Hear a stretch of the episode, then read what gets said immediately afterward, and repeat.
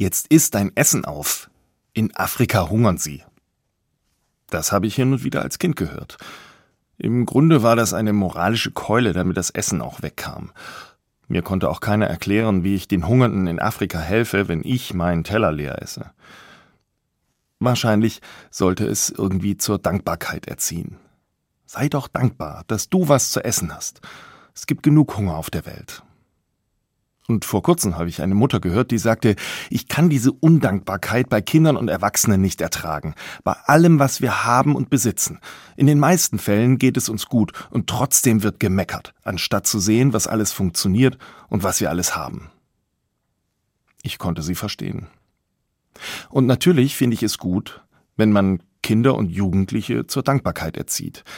Aber vielleicht braucht man dafür keine moralische Keule, sondern einfach ein Vorbild, also Menschen, die sich bedanken. Danke Gott, dass wir hier auf dem Confi-Camp genug und lecker zu essen haben. So einfach hat das ein jugendlicher Mitarbeiter vor dem Essen auf dem Confi-Camp gebetet.